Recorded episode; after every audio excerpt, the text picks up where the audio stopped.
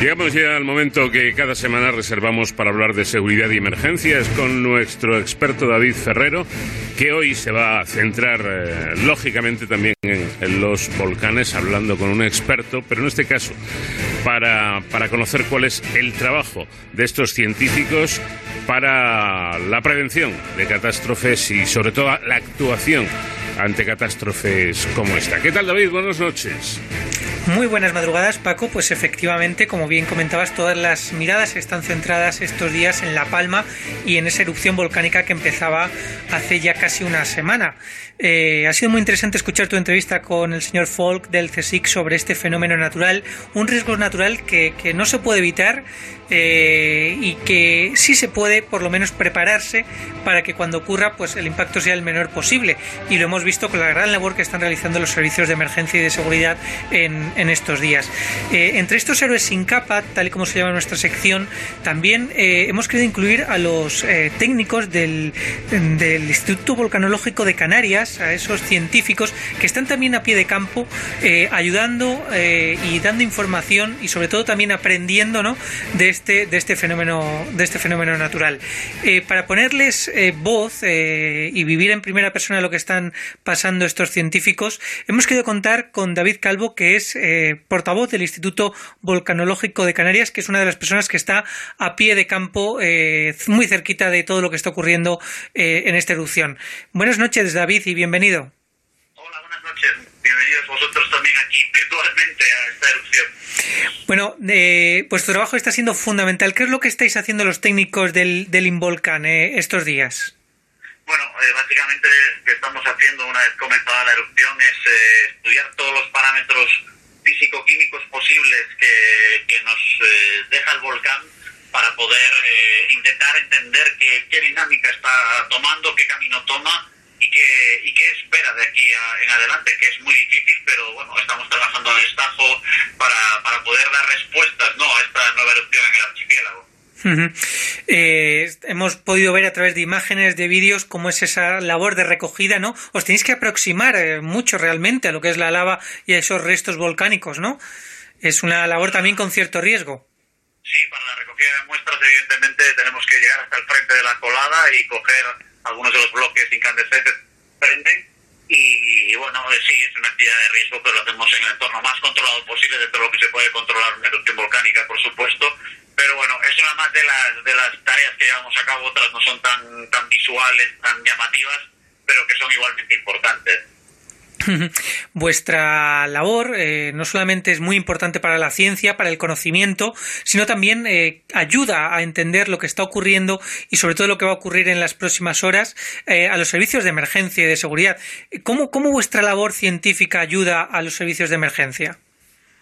Bueno, intentamos todos los días dar una, la mayor cantidad de datos posibles, sobre todo emisiones de gases, de cenizas, incluso de la lava para, para que ellos puedan a partir de ahí gestionar la, la emergencia. Es complicado porque evidentemente hablamos de, de, una, de un fenómeno natural más ligado a, a, al interior de la Tierra que al exterior, no se puede ver, no, no trabajamos con algo visual, pero bueno, la experiencia adquirida en otros entornos volcánicos y también la tecnología nos están facilitando bastante esa labor. Mm, desde luego, los fenómenos naturales, una de las cosas que tienen complicada es la, la predicción, ¿no?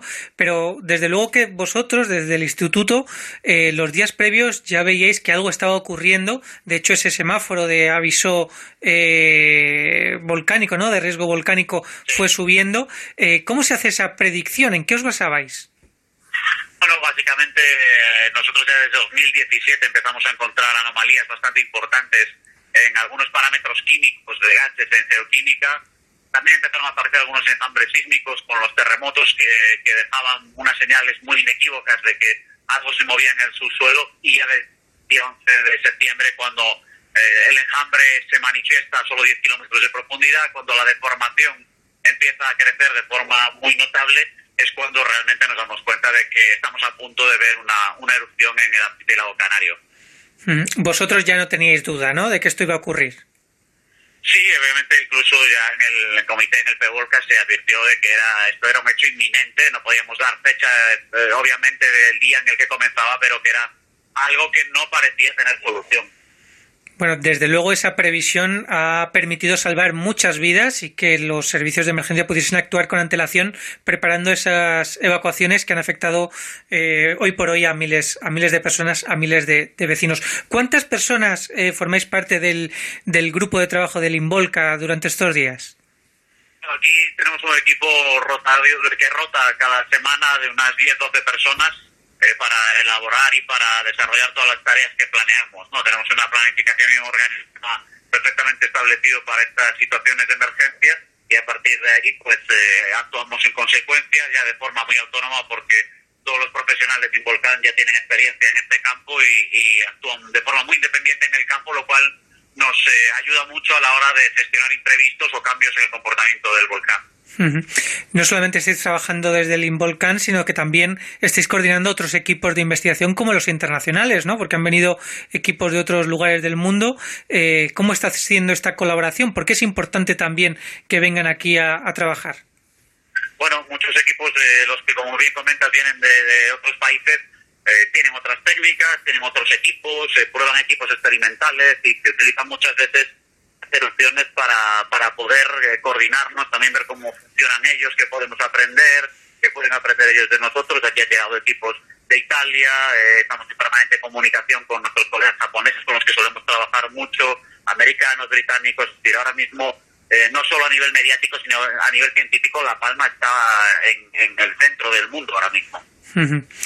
También, bueno, recordemos que se ha pedido a los medios de comunicación y a los periodistas que están informando a los compañeros que están allí mm, en, en, el terreno que tengan mucha precaución porque esto, desde luego, no es ninguna broma, es un fenómeno que tiene sus riesgos.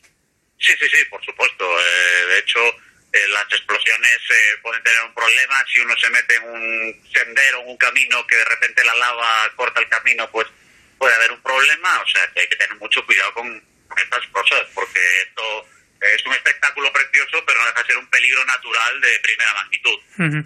Sabemos que está a pie del cañón y que, en fin, están con muchas labores y también con una cobertura limitada por, por, la zona en la que están trabajando. Para terminar, eh, David, eh, ¿qué, ¿qué recomendaciones se puede dar desde el punto de vista de seguridad, de la prevención a los ciudadanos, a los oyentes que nos están siguiendo esta noche?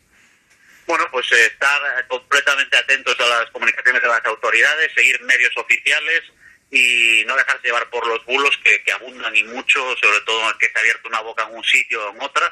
Siempre comunicaciones de las autoridades, fuentes oficiales eh, y no caer en eso, en el bulo, en el disparate y, también en el pánico, porque muchas veces los bulos llevan a, a situaciones complicadas que pueden al final generar un problema para los que están gestionando la emergencia. Al final eh, los verdaderos protagonistas son la gente que ayuda en las evacuaciones, en las contingencias y en muchos otros aspectos que ya escapan del plano científico. Esto funciona como un equipo coordinado y debemos, por supuesto, si nosotros trabajamos bien, la gente debe informarse en esos medios que hacen las cosas bien pues con ese consejo de buscar la información oficial, la información contrastada y sobre todo la información basada en la evidencia científica, que es la que nos da las claves para entender qué es lo que está ocurriendo y sobre todo para saber actuar con seguridad y que los riesgos pues sean lo más mínimos posibles. David Calvo, portavoz del Instituto Volcanológico de Canarias, el Involcán, muchísimas gracias por atendernos y sobre todo por la labor que están realizando ustedes que también son héroes sin capa.